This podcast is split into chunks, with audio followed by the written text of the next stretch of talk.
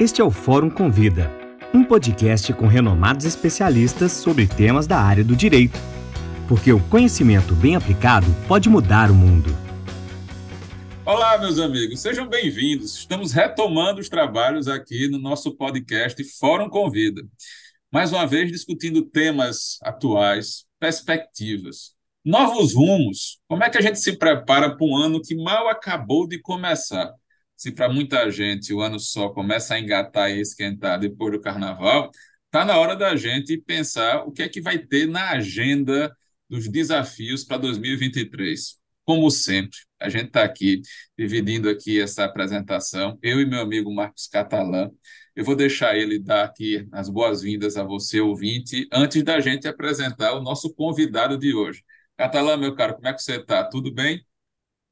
Estou bem, estou bem agasalhado, porque, enfim, eu falo do, do hemisfério norte, onde vim fazer pesquisa sobre tecnologia, e é muito bom retomar esse projeto e estar tá aqui com essa simpatia de pessoa, com esse sorriso carismático que tem Felipe Medon. Passo a bola de volta para você, meu companheiro. Bem-vindos, bem-vindas, né, nossos e nossas ouvintes. Meu caro, a gente vai hoje fazer algo inédito, pelo menos nos episódios sobre o nosso comando. A gente ainda não tinha repetido o nosso entrevistado, mas o motivo de trazer o Felipe de volta para cá é relevantíssimo e a gente vai discutir já já isso. Mas deixa eu apresentar o nosso amigo, o professor Felipe Medon, doutorando e mestre em Direito Civil pela Universidade do Estado do Rio de Janeiro, Felipe integrou a comissão de juristas do Senado, que foi responsável pela elaboração do substitutivo do marco legal da inteligência artificial. Além disso, tem uma atuação muito relevante junto à AB do Rio de Janeiro na Comissão de Proteção de Dados e de Privacidade. Felipe, meu caro, você está aqui hoje para poder atualizar quem está ouvindo sobre o que a gente vai esperar sobre a inteligência artificial para 2023. Será que a gente vai ter uma lei nova? Será que a gente vai esperar um pouco mais para poder a gente discutir um marco regulatório? Eu queria começar te agradecendo a disponibilidade de estar aqui com a gente e repartindo um pouquinho as tuas impressões de como é que foi o trabalho na comissão. Seja muito bem-vindo. Meu querido amigo Marcos, querido, os dois Marcos, Marcos Errat e Marcos Catalã, é uma grande alegria estar aqui com vocês novamente nesse podcast que faz tanto sucesso Estou sempre escutando assim que, que, que, surgem os episódios, então é uma grande alegria estar aqui com vocês. Bom, é, é muito interessante, vocês falaram que a gente voltou, é, primeira vez que um, que um convidado retorna para fazer o podcast, e o que é interessante é que a gente retorna para falar de um tema que não é mais o mesmo tema que a gente falou há quase dois anos atrás. É, se a gente é, diz lá na filosofia que um homem não entra duas vezes no mesmo rio, eu acho que a gente não, não faz dois podcasts iguais sobre inteligência artificial, porque a chance da gente ficar para trás nesse debate é muito grande. É, eu, eu, eu, eu, vou me guiando muito pela atualização é, da minha obra que eu escrevi sobre o tema, e é interessante que a obra foi publicada no ano de 2020, e de lá para cá já estou chegando na terceira edição, e a cada ano eu levo um ano para atualizar o livro porque é tanta coisa que vai surgindo que a gente acaba ficando é, completamente perdido e, e, e desatualizado em relação a esse tema. E a gente teve, como você bem lembrou, Marcos, é, essa questão da Comissão de Juristas do Senado, que foi convocada no ano passado, no ano de 2022, pela presidência do Senado, para parar e refletir sobre esse tema no Brasil, sobre a regulação da inteligência artificial no Brasil.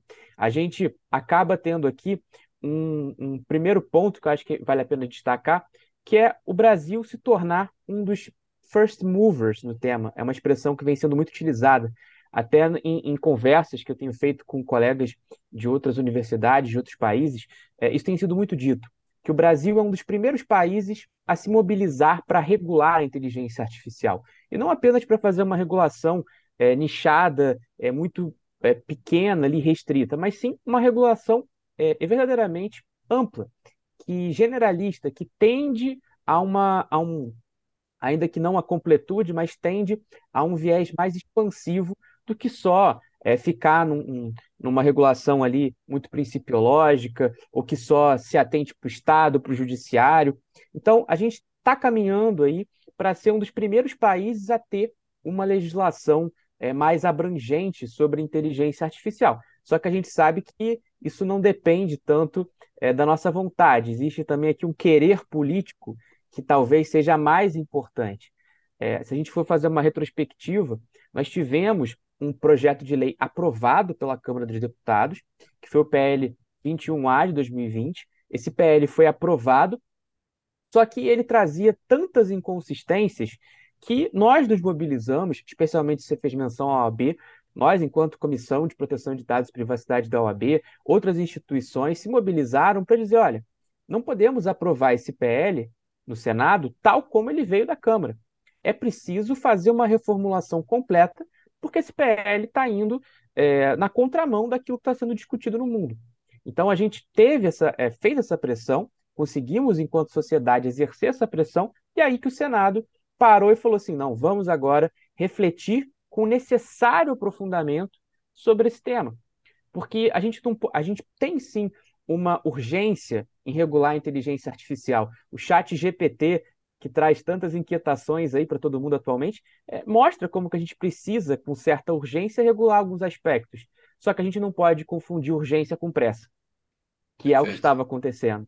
Então, a gente agora teve essa oportunidade no último ano de, com a comissão de juristas, aprofundar um pouco mais as discussões, para que agora, é, com mais maturidade e mais é, calma, a gente é, faça esse debate novamente com a sociedade no Senado.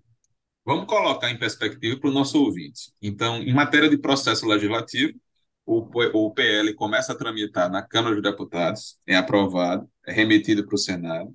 O Senado, então, convoca uma comissão de juristas que apresenta um substitutivo. E aí, o substitutivo, me corrija se eu estiver errado, ele é disponibilizado para a população em geral, o relatório da comissão, em dezembro de 22. E a gente agora tem o desafio de, acabou de iniciar uma nova legislatura, a gente precisa entender como é que esse texto do Senado que foi renovado, tá? e como é que os senadores vão dar continuidade a esse projeto. Mas, Felipe, se eu te pedisse para você escolher um ou dois tópicos que tinham no projeto da Câmara e que não mais são contemplados no projeto do Senado, e que você acha relevante destacar para as pessoas como é que foi relevante a contribuição da comissão, o que é que você podia destacar que tem no substitutivo, mas que não aparece no projeto da Câmara inicialmente, para as pessoas entenderem o impacto e importância do substitutivo do trabalho da comissão que foi apresentado? Bom, essa tua pergunta ela é muito importante porque a gente pode fazer primeiro uma abordagem comparatista da própria estrutura do PL. O PL aprovado na Câmara era um PL muito é, voltado para normas gerais. Então, até mesmo a parte de responsabilidade civil ele não era. É até uma norma que as pessoas tiveram um certo espanto, porque ela não dizia que era ser aplicável. Ela dizia que normas sobre responsabilidade civil deverão ser de tal, de tal forma. Então, ele, ele era um PL que era quase como uma metalinguagem. Então, ele, a grande crítica que se fazia a ele é que ele não concretizava direitos. E talvez o principal ponto que se questionava, dois pontos que eu destaco que era muito questionado, eram muito questionados em relação a esse PL, eram, primeiro, a questão da responsabilidade civil, em que ele sugeria que a responsabilidade civil deveria ser de natureza subjetiva, na ampla maioria dos casos, sem fazer muita distinção, salvo ali exceções para relações de consumo e também para a responsabilidade civil do Estado, o que seria até desnecessário, já que a gente tem previsão constitucional. E uma segunda questão é, importante era a questão da revisão de decisões automatizadas, da participação humana e dos direitos dos cidadãos em face da inteligência artificial, que, é, se a gente fosse é, pensar aqui de uma forma mais, mais ampla, hoje existe uma tendência mundial entre é, países que estão legislando sobre inteligência artificial em dois grandes aspectos. Ou a gente vai focar na proteção da inovação, ou a gente vai focar no é, na, na garantia dos direitos fundamentais. Essa tensão ela é muito observada, por exemplo, quando a gente compara a legislação chinesa é, de inteligência artificial com a legislação europeia que está sendo gestada. A gente encontra esse clash muito grande entre essas legislações.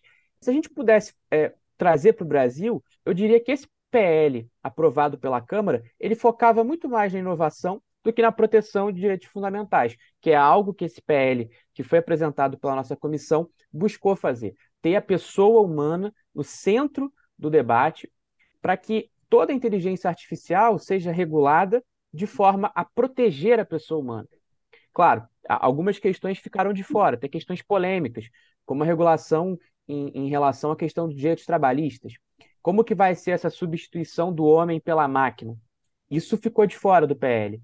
Foi até levantado na comissão pelas contribuições públicas, mas foi um tema que acabou ficando de fora.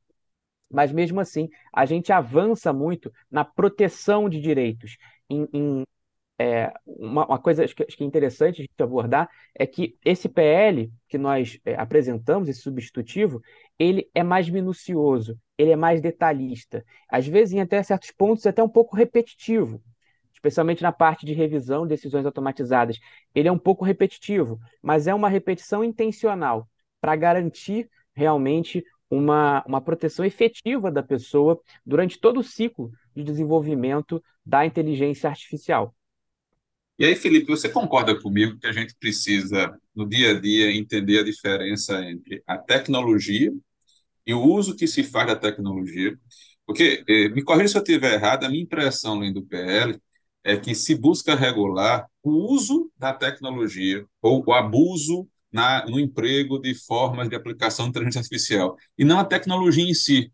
Isso talvez ajude a entender que muitas vezes esse conflito entre o que o pessoal que desenvolve a tecnologia e os advogados, os juristas, é, para mim isso é, às vezes é uma falsa antinomia, é um, um, um falso é, litígio, porque na verdade quem precisa entender que acho que a preocupação maior do substitutivo, me parece, tá, é, por exemplo, não é o fato de existir o chat GPT que você mencionou, mas o fato do catalã preparar as aulas dele utilizando o chat, o chat GPT e qual vai ser a repercussão disso, tá? Ou se os alunos dele vão utilizar isso, tá? Para fazer a prova, o trabalho, ou quem sabe o juiz na hora de fazer uma sentença. Eu acho que o foco da gente talvez precise sair da que para muita gente a pessoa está descobrindo o que é tecnologia, descobrindo formas de aplicação artificial e a pessoa fica encantada com aquilo, tá? Mas eu acho que o trabalho da comissão já está em outro nível, já está em outro patamar. A preocupação com os usos. É isso mesmo, Felipe? Ou a minha leitura não está não tá equivocada em relação ao assunto?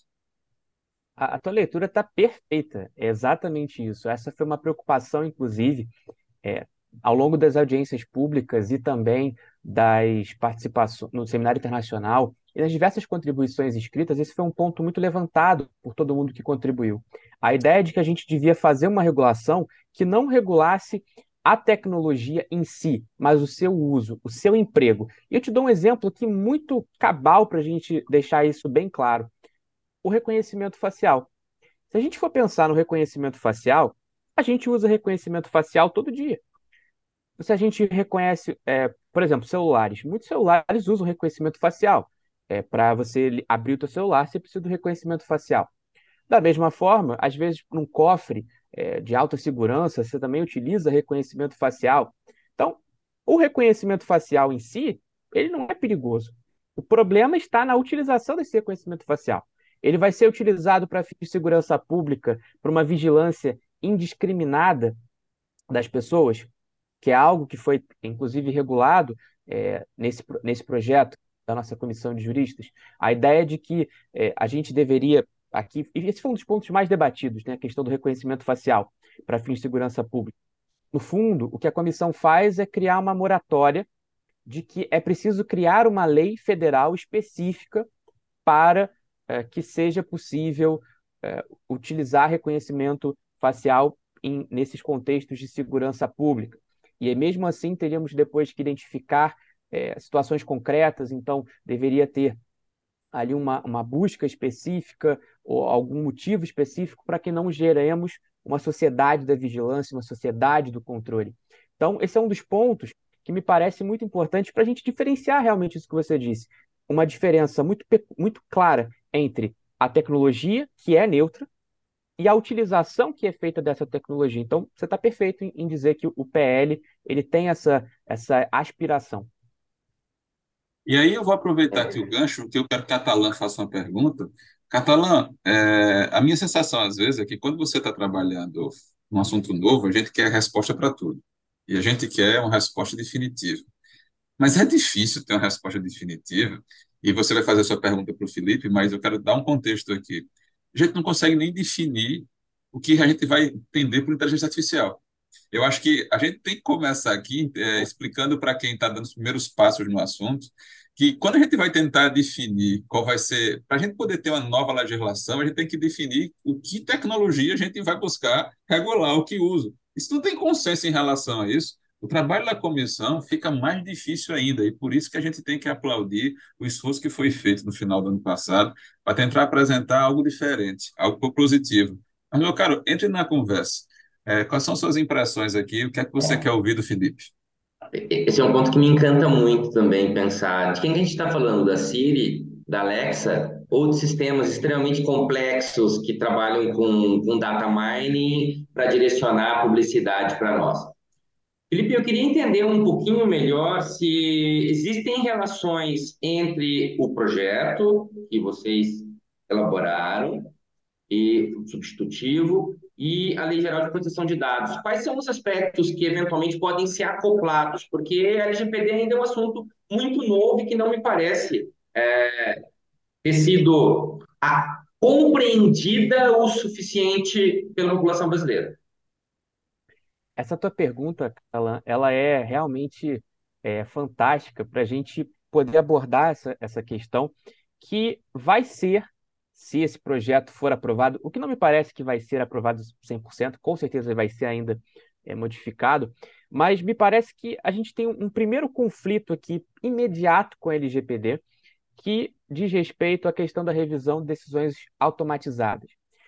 É, um ponto que foi, acho que, grande marca da, da, da comissão, e desde o início, e a gente tem até aqui uma lembrança do saudoso e querido professor Danilo Doneda, nosso grande mestre, que fez parte dessa comissão de juristas, e a ele foi dedicado esse trabalho.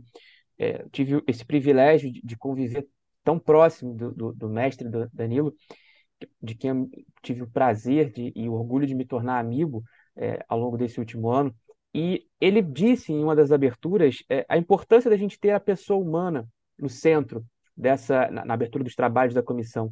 Ele falava sobre a importância de nós termos a pessoa humana no centro e a pessoa humana no centro é, traz para a gente um conceito que é o Effective Human Oversight. Além da pessoa humana estar no centro, também temos que ter uma pessoa olhando aquela inteligência artificial no seu ciclo de desenvolvimento. E aí, esse conceito do human, effective human oversight, ou, ou supervisão humana efetiva, traz para a gente que a gente não pode ter simplesmente os carimbadores, o que na legislação é, de outros países, as pessoas têm chamado de rubber stamping. A pessoa que simplesmente carimba uma decisão automatizada. É preciso que haja, em algumas circunstâncias, uma intervenção humana significativa. Eu vou dar aqui um exemplo. Quando a gente faz, por exemplo, uma conversa por um, por um aplicativo de vídeo, uma, uma videochamada, existem ali é, aplica, é, aplicações de inteligência artificial que fazem alguma correção da imagem, estabilizam a imagem, melhoram um pouquinho a imagem. São, no fundo, decisões automatizadas em alguma medida. A gente tem, quando você vai fazer uma, um slide show, é, às vezes você tem ali uma ferramenta de inteligência artificial que te sugere uma, uma ordenação dos elementos do, dos teus slides. Será que a gente precisa de uma revisão humana ou de uma supervisão humana é, de um aplicativo usado para fazer slide? Não, não me parece que seja o caso. Mas há situações, como por exemplo, quando a gente está trabalhando com uma demissão de pessoas, e tem vários casos é, disso sendo discutidos, como o caso da Amazon Flex, foi um caso bastante discutido de é, pessoas que diziam que foram demitidas de forma automatizada pela, pelo, por esse sistema de entrega, entregas da Amazon. É, nesses casos, a gente precisa de uma participação humana mais efetiva. E aí, um, uma questão importante né, nesse comparativo com a LGPD é que a gente teve na LGPD um veto ao parágrafo 3 do artigo 20, que previa a revisão de decisões automatizadas por pessoa natural, o que era, no fundo, uma salvaguarda relevantíssima. Senão, a gente tem um direito de revisão que é um sino sem badalo. É, você tem uma decisão algorítmica é, tomada ali, uma, de, uma decisão automatizada tomada por um algoritmo que te traz um, um, um prejuízo e aí você vai é, reclamar para o próprio algoritmo. Então, você não vai conseguir resolver o problema. Então, é, essa obrigatoriedade da participação humana e da revisão humana em alguns casos concretos, que não é para todos, é, ela é um, ponto que é trazido agora por esse anteprojeto e que vai, com certeza, ser um, um aprimoramento para LGPD. E, além disso, a gente tem várias outras normas dentro do projeto que trazem uma interface com a LGPD. Sempre há alguma remissão, como, por exemplo, um dos artigos diz que é possível é, pedir que os dados que sejam inexatos sejam atualizados. No fundo, a gente nem precisava disso, porque a LGPD já garantiria. Mas aí a gente faz uma, uma especificação disso para o caso da inteligência artificial. Então, se você tem ali um banco de dados está sendo utilizado, uma base de dados está sendo utilizada para o treinamento de uma inteligência artificial, e essa base contenha dados inexatos ou desatualizados, é preciso garantir que esses dados é, correspondam à realidade para que você faça um treinamento adequado para a inteligência artificial depois não vir a falhar. Então, também, ah, eu diria até uma prodigalidade que a gente tem no, no anteprojeto de previsão de relatórios de impacto, é, buscando realmente exercer uma, uma função precaucional aqui, eu acho que também é um aprofundamento em relação à LGPD. Então, é, essas leis, se essa lei for aprovada, acho que ela vai conversar muito com a LGPD, no fundo, trazendo aqui esses aprimoramentos. Então, a gente tem uma simbiose de LGPD com a sugestão do que seria o marco regulatório da IA no Brasil. E aí vem a pergunta, é, vou, fazer, vou fazer duas perguntas para você, mas a primeira é a seguinte, a gente precisa de uma nova agência reguladora? Será que a NPD vai é, ampliar o seu escopo e vai passar também a tratar da regulação das aplicações de inteligência artificial? Como é que a comissão debateu isso, Felipe? Qual é a tua opinião sobre o assunto? Bom, essa foi uma das questões, acho que mais debatidas desde o início. Havia muitas sugestões na mesa. Foi um trabalho de, de assim, realmente muita discussão. Por quê? A proposta acho que mais imediata que as pessoas faziam, eu digo pessoas, sociedade civil, era a incorporação da autoridade de, de proteção de, de a, a incorporação de uma autoridade voltada para a inteligência artificial dentro da ANPD. Essa era a primeira grande sugestão que foi feita. E aí começaram a surgir outras. Outra sugestão era: olha, precisamos de um órgão específico, técnico, porque a NPD ela tem competências muito setoriais e a inteligência artificial ela lida com questões muito amplas. Então você tem desde questões que envolvem relações de trabalho, você tem questões que envolvem medicina, saúde, não dá para colocar tudo dentro do braço da NPD. A gente vai acabar gerando uma hipertrofia da ANPD, que pode até comprometer a sua atuação para a proteção de dados. Então, essa foi uma outra, um outro argumento. E aí, diante desse impasse, que realmente foi um impasse, a, a solução é, proposta pela comissão, e aqui eu não faço juízo de valor se eu concordo ou não, estou só trazendo qual foi a solução final. A solução final foi: não vamos dizer onde vai entrar essa autoridade, mas vamos criar uma figura de uma autoridade competente que, no momento oportuno, será alocada onde o processo legislativo achar melhor. Então, a comissão cria a estrutura, cria as competências do que essa autoridade deverá fazer, mas não diz quem vai ser essa autoridade. Essa Perfeito. autoridade deverá ser criada. Então, não há aqui a definição de quem vai ser. Eu queria voltar para a discussão sobre a supervisão das decisões automatizadas. A gente está num momento que o assombro da maioria das pessoas que deve estar nos ouvindo é se elas vão ter emprego daqui a 5 ou 10 anos. Aqueles que têm pais, são pais e, e, e de crianças pequenas, ficam olhando para os currículos das escolas, ainda tradicionais, sem preparar para as novas demandas do futuro, e ficam se preocupando, preocupados como é que vai ser o futuro dos filhos da gente. E aí, quando você me fala de supervisão humana, eu fico pensando na supervisão humana efetiva. Será que a gente hoje tem pessoas em quantidade suficiente que tenham conhecimento técnico e tenham as ferramentas para poder entender? Eu não vou nem falar, Felipe, dos inputs da inteligência artificial, dos dados que vão ser alocados para poder o algoritmo trabalhar com eles. Estou preocupado com os outputs, com a resposta que aquela aplicação de inteligência artificial vai colocar para a gente que eu acho que a supervisão vai atuar fortemente Se a LGPD vai atuar na fase da coleta dos dados, de que dados vão ser utilizados e da integridade dos dados, eu acho que a atuação de uma futura agência reguladora de inteligência artificial trabalharia muito mais nas consequências. Ou não, eu não falaria, não falaria nem dos usos, falaria dos abusos, tá? E aí a minha preocupação é se a gente vai ter currículo nas faculdades, e não falo só nas faculdades de tecnologia, eu falo até nas faculdades de direito, para a gente desenvolver profissionais que tenham essa preocupação e que principalmente entendam onde é que começa a tecnologia e onde é que os limites da atividade jurídica se encontram. Porque, meus amigos, a gente está sempre correndo atrás do prejuízo. É, a gente não está discutindo se devemos ou não regular inteligência artificial. A gente está discutindo como é que ela deve ser regulada, porque ela já é uma realidade para a gente. Ela já é uma realidade em várias áreas, em várias atuações diferentes. E aí, nesse contexto que eu estou colocando para você, me permita fazer mais uma pergunta, mais uma provocação.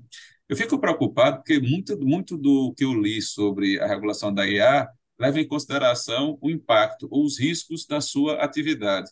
Você utilizou, por exemplo, a aplicação de um slideshow, a aplicação de um aplicativo que vai ajudar a gente a fazer a correção de uma foto, a gente é, melhorar a qualidade de um determinado documento para poder a gente digitalizar e enviar para outra pessoa. Mas, às vezes, o que me preocupa é que a mesma aplicação de inteligência artificial que serve para você fazer, por exemplo, é, indicar qual é a série que você vai assistir no final de semana quando você não sabe o que você vai assistir, pode ser utilizada para sugerir quem é que vai ser demitido na segunda-feira, tá certo? E aí a gente olha para a maneira como as startups são reguladas no Brasil, por exemplo, e parece que ter pouco impacto financeiro significa ter pouco risco quando às vezes eu enxergo que você tem atividades que ainda são é, incipientes, tem pouco impacto financeiro, mas tem um risco enorme tá, na utilização das informações da aplicação que ela pode fazer. Eu sei que o catalão gosta do tema, eu acho que ele vai querer entrar aqui na conversa. Por favor. Deixa eu só seguir essa, essa questão, Marcos, para perguntar para o Felipe se o substitutivo segue o padrão que a gente vê aqui na Europa, que trabalha com dimensões diferentes de risco e um dado que você já antecipou, só para ratificar isso, e a preocupação vai ser sempre com o ser humano, independentemente da questão econômica. Maior valor, menor valor.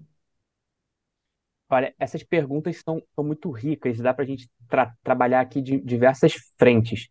É, primeiro, em relação a essa questão que você traz de vamos ter ou não pessoas capazes de lidar com essa tecnologia, essa foi talvez uma das críticas que eu mais tenho escutado ao, ao substitutivo desde que a comissão apresentou.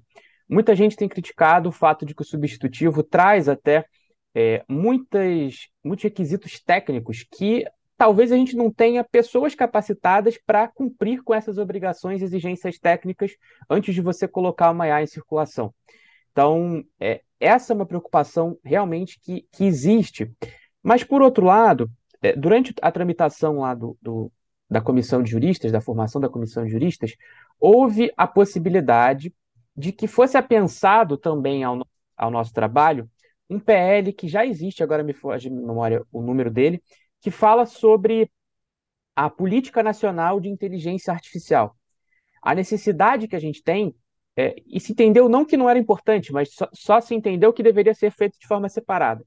Mas temos também essa importância de uma política nacional de inteligência artificial. Desenvolvimento tecnológico, capacitação tecnológica. No PL, o que nós conseguimos colocar nesse PL foi a questão da educação. O princípio da educação e que a gente pode buscar a, a, sua fundamentação mais remota na Carta de Princípios de IA da Unesco, quando a gente fala em literacy, que a gente traduziu como educação, como a versão portuguesa, e essa ideia de educação e conscientização, ela serve para fazer com que pessoas sejam capacitadas para lidar com a inteligência artificial. A gente não deve atrasar o desenvolvimento tecnológico porque não temos pessoas capacitadas. Nós temos que capacitar as pessoas para que elas lidem com a ferramenta tecnológica. E aqui a gente precisa de investimento governamental. A gente precisa de uma política forte para que as pessoas tenham não apenas o acesso à tecnologia, que hoje no Brasil já é uma coisa que a gente não tem, esse acesso irrestrito à tecnologia. Mas a gente precisa ter, primeiro, acesso, e, em segundo lugar, uma, um acesso com capacitação, para que a pessoa, primeiro, tenha acesso e saiba usar. Porque de nada adianta você saber usar se você não tem acesso, e de nada adianta você ter acesso e não saber usar. Então, essa é uma primeira questão. Uma segunda questão que você fala é sobre a classificação dos riscos, né? sobre é, a matriz de riscos adotada pela comissão. E esse é um ponto muito importante, porque a gente, se a gente for olhar para a Europa, é, alguns documentos sugerem até seis tipos de riscos distintos para a inteligência artificial. E essa foi uma preocupação da comissão, afinal, qual vai ser a nossa matriz de riscos? E aí a gente acabou trabalhando é, basicamente com três grandes é, escalas de risco dentro da nossa, da nossa comissão. Primeiro é o risco excessivo, que está no artigo 14. Além disso, temos o alto risco e uma terceira hipótese que não está expressamente prevista é tudo que não está entre alto risco e risco excessivo. No fundo, o risco excessivo corresponde ao risco inaceitável, é aquilo que não é tolerado. Então, é vedado, por exemplo, no 14, inciso 1, é, uso de sistemas de IA que empreguem técnicas subliminares que tenham por objetivo ou por efeito induzir a pessoa natural a se comportar de forma prejudicial ou perigosa à sua saúde ou segurança ou contra os fundamentos dessa lei.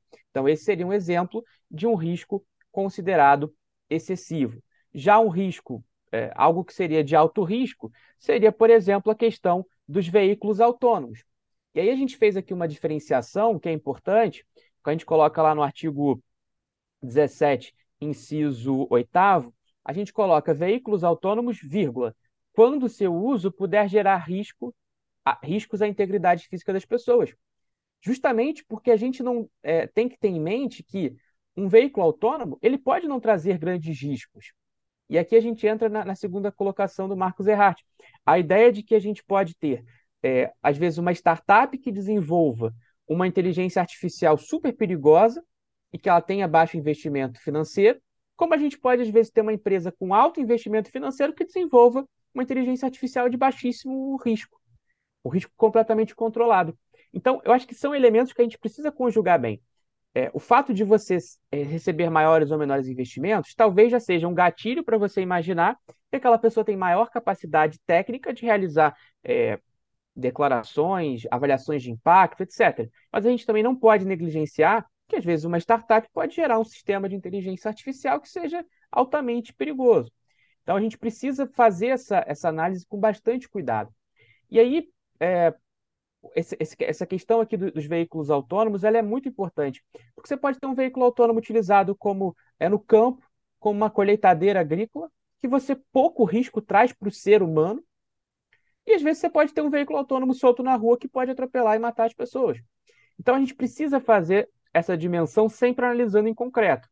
E aí, assim, a gente tem um problema aqui, me parece, que, que vai ser muito discutido, que é como a gente vai atualizar essa lista de riscos.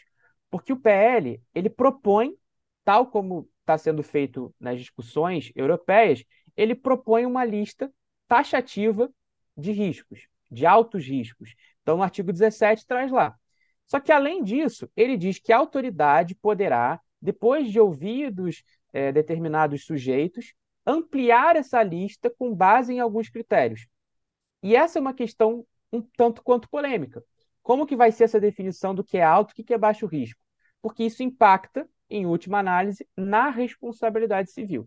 Então, esse é um tema que é criticado já na Europa e que no Brasil, imagino que a gente venha a ter também alguma crítica aqui. Eu acho que o que foi definido como alto risco, pouca gente tem dúvida que é de alto risco.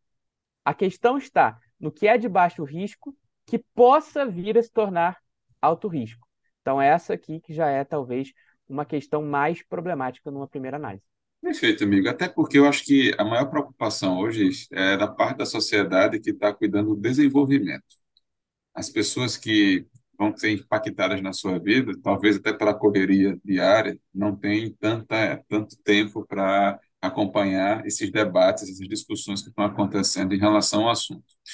Então, quando a gente começou essa conversa, eu perguntei para onde é que a gente vai em matéria de regulação de inteligência artificial. Bom, o fato é o seguinte: os, os casos estão acontecendo e a gente tendo uma regulação ou não tendo uma regulação, eles estão indo ao judiciário e o judiciário é obrigado a apresentar uma resposta, tá? É, nós vamos ser um dos primeiros a regular o assunto? Não sei, torço que seja, mas eu tenho uma certeza, é que essa regulação vai precisar ser revisitada e a gente não sabe com que periodicidade vai ser isso.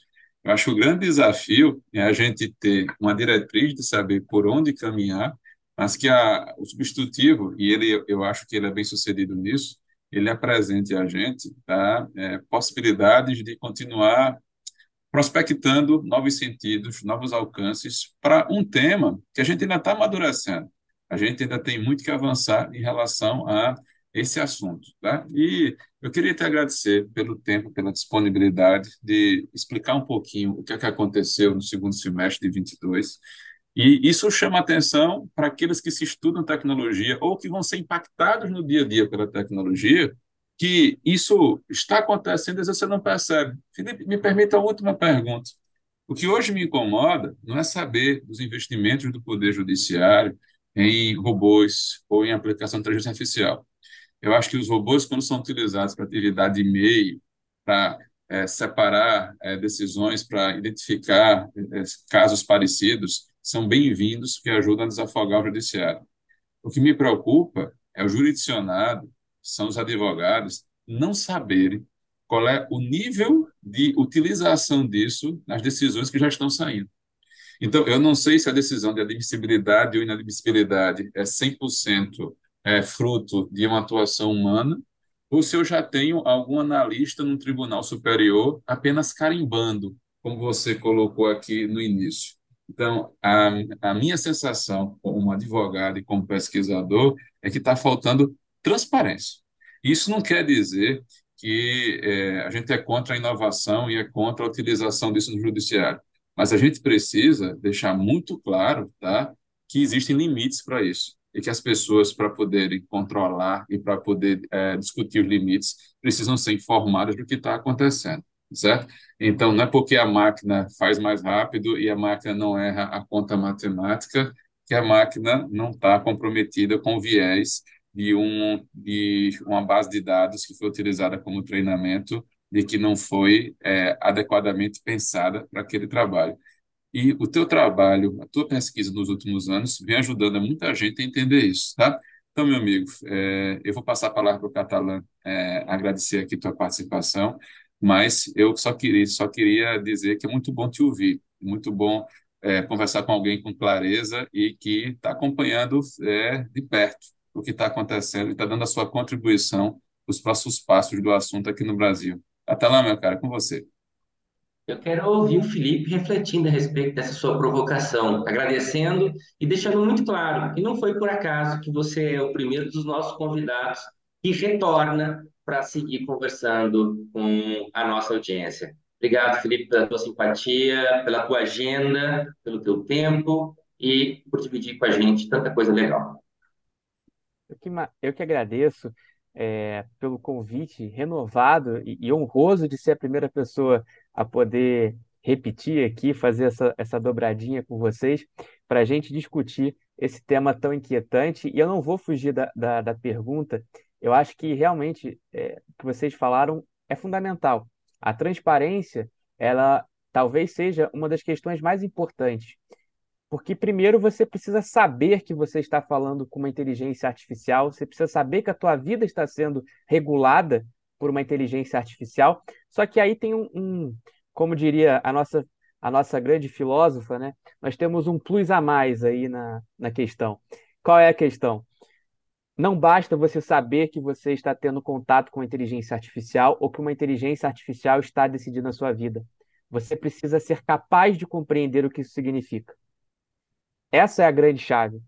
É, eu penso muito nos idosos. Eu tenho um caso na minha família, meus avós. Meus avós usam inteligência artificial no celular deles, em algumas funções, às vezes conversam com algum chatbot, alguma coisa, às vezes surge ali para eles. Será que os meus avós conseguem entender o que, o que significa dizer para eles, você está conversando com um chatbot? Então a gente precisa trabalhar para que isso seja efetivamente explicado para essas pessoas. Tem até um dispositivo no, no anteprojeto que traz isso. Essa importância de que as pessoas saibam, especialmente as pessoas mais vulneráveis, vulneráveis do ponto de vista tecnológico, especialmente, elas entendam e compreendam o que significa estar sujeita a uma decisão automatizada. Porque não basta transparência, é preciso uma transparência com inteligibilidade, para que aquela pessoa compreenda o que significa estar se relacionando com uma inteligência artificial e que, no fundo, a gente sabe que as nossas interações, como diz Jack Balkin, não são com a inteligência artificial. As nossas interações são com as pessoas que desenvolvem e colocam elas em circulação. Então, no fundo, é, a, nossa a, nossa, a nossa relação pode parecer que não é entre pessoas de carne e osso, mas no fundo, bem lá no fundo, ela é sim entre pessoas de carne e osso. É isso. Eu acho que a gente tem muito que pensar depois dessa conversa. Esse foi Felipe Medon, catalã. Obrigado pela participação, meu amigo. Até breve.